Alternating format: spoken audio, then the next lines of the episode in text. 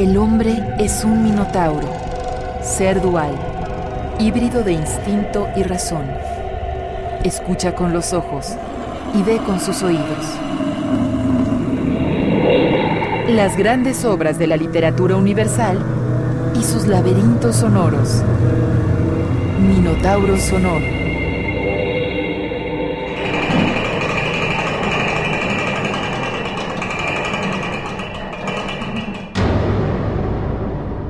Sonidos del silencio en la literatura.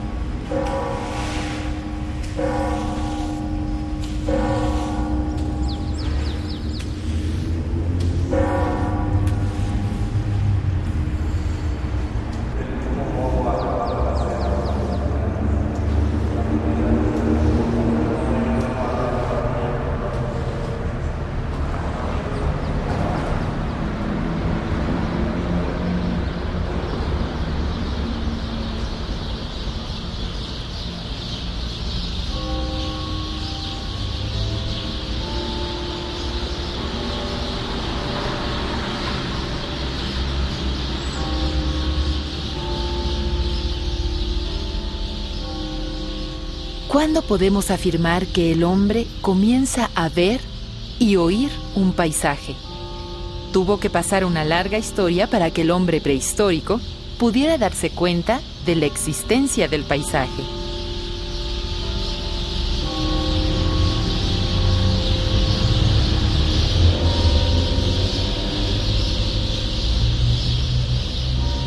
Es muy difícil datar el momento en que los ojos del hombre prehistórico comienzan a sentir, distinguir, abstraer, simbolizar y conceptualizar como paisaje un determinado espacio lejano dentro de la naturaleza exterior a su cuerpo.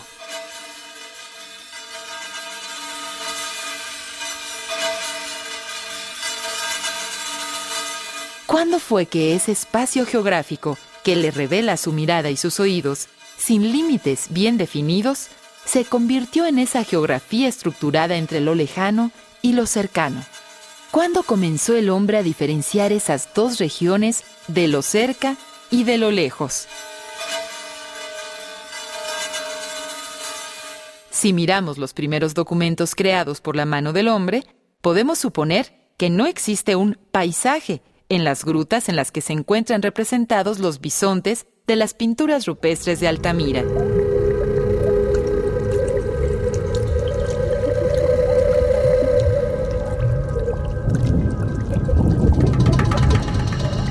En esas pinturas existen los bisontes, los arcos, las flechas y las palmas de las manos del cazador pintadas sobre la presa como un acto propiciatorio de cacería mágica. En la representación de esas grutas, el paisaje es abolido por el pensamiento mágico primitivo que logra sin mayor problema un acercamiento de la mano que desea apresar el alimento para su sustento.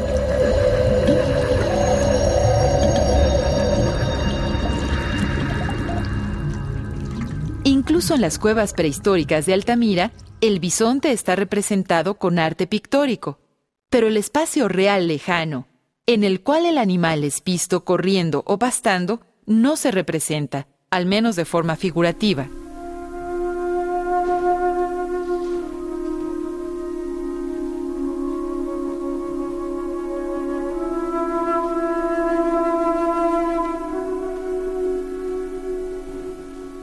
El paisaje en sí es una noción poco estudiada en la historia de las artes plásticas y de la literatura.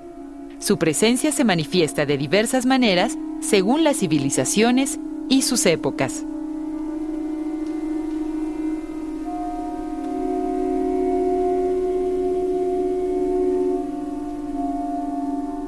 Se considera el paisaje fundamentalmente como un género visual, una forma del arte pictórico o fotográfico ligado a una especialización técnica e iconográfica.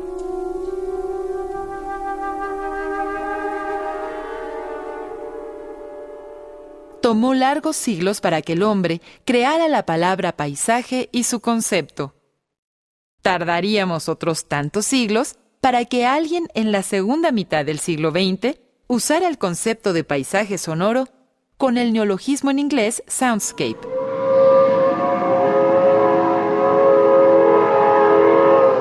En los años 70, el músico y teórico canadiense Murray Schafer creó el término paisaje sonoro para referirse al conjunto de sonidos del medio ambiente que, una vez grabados, permiten al oyente una apreciación sensible y estética de la densidad sonora de un país, una región, un estado, una ciudad o una plaza.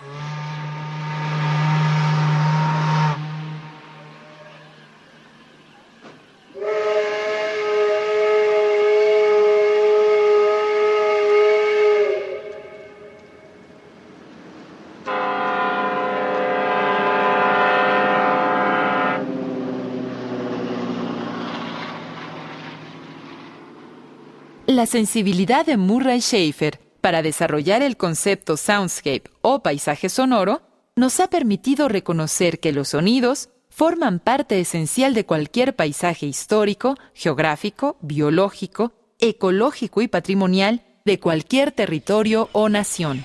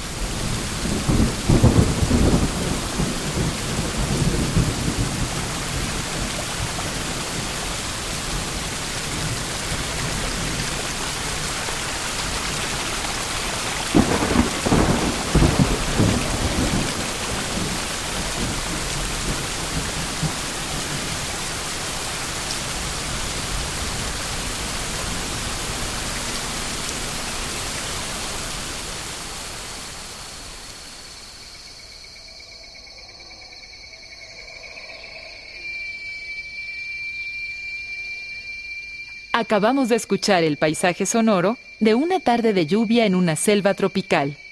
Solo mediante los sonidos lejanos y cercanos logramos percibir la vastedad del espacio, imaginar el tamaño de los árboles, la variedad de especies animales y su comportamiento ante la fuerza de una lluvia vespertina en el trópico, hasta el momento en que disminuye la intensidad de la tormenta y otros animales aparecen Disfrutamos del paisaje sonoro de la selva sin necesidad de verla. La percibimos solo mediante las cualidades del sonido.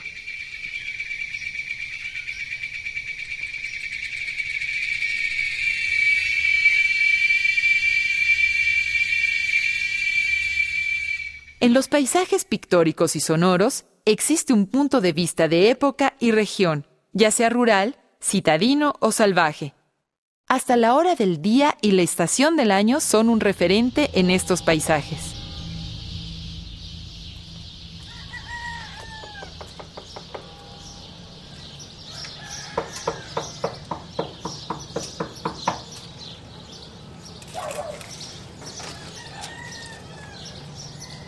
Buenos días. Buenos días. Buenos días. ¿Aquí hacen tortillas? En el año 2000, la Convención Europea del Paisaje fijó esta definición. El paisaje define una parte del territorio tal como es percibido por las poblaciones, carácter que resulta de la acción de factores naturales y o humanos y sus interrelaciones.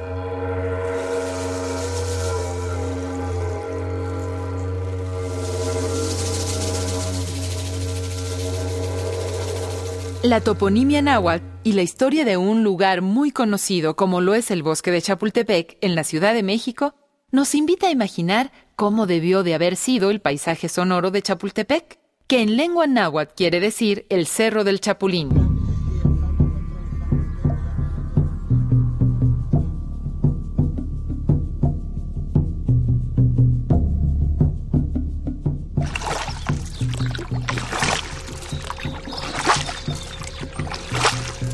Posiblemente así sonaba Chapultepec antes de que llegaran los españoles.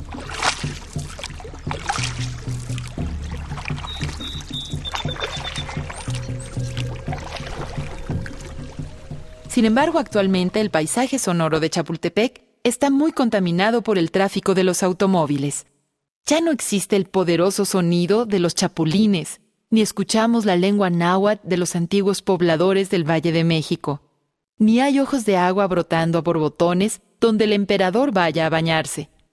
En cambio ahora, escuchamos las risas de los niños, las voces de adultos y vendedores, el rugido de los leones, la barrita de los elefantes, y los diferentes sonidos de otros animales traídos de paisajes sonoros muy lejanos.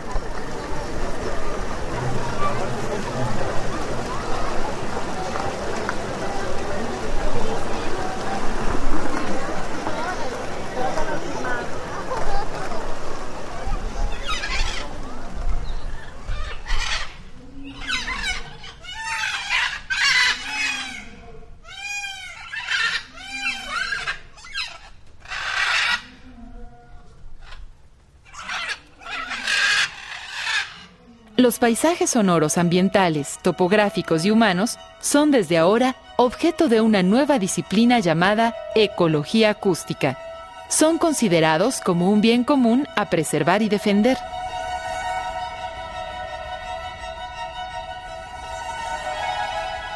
El célebre artista plástico francés Marcel Duchamp dijo alguna vez, son quienes miran quienes hacen los cuadros. Nosotros, parafraseándolo, diremos que son los que escuchan quienes ven los paisajes sonoros. Y fueron precisamente los finos y atentos oídos del canadiense Murray Schaefer los que descifraron y escucharon un paisaje sonoro, bautizándolo con la palabra en inglés soundscape.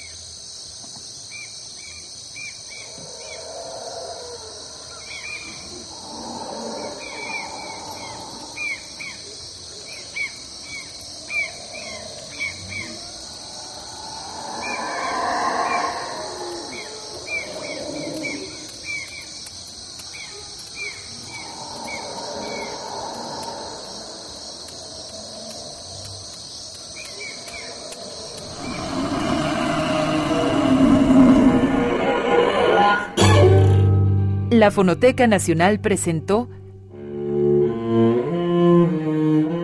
Minotauro Sonoro.